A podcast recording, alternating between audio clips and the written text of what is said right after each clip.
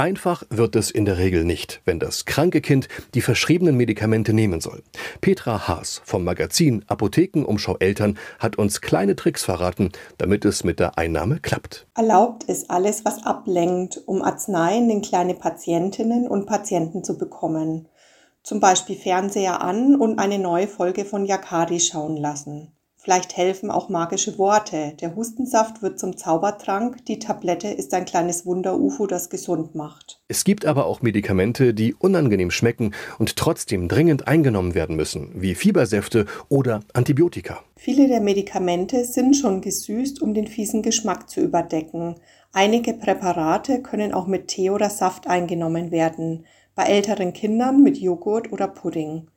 Allerdings Fragt gleich die Kinderärztin oder den Kinderarzt, ob das bei dem Medikament geht oder ob die Wirkung beeinträchtigt wird. Trotz Eiscreme oder anderer Leckereien will das Kleine die Arznei partout nicht nehmen. Was dann? Ja, das ist schwierig und kann sehr anstrengend sein. Man sollte auf jeden Fall ruhig bleiben, Zuversicht ausstrahlen, denn das überträgt sich auch aufs Kind. Dem Kind immer wieder gut zusprechen und vor allem loben, sobald es ein Präparat genommen hat. Wichtig ist das Kind bitte nicht bestrafen, wenn es Medikamente nicht nehmen will.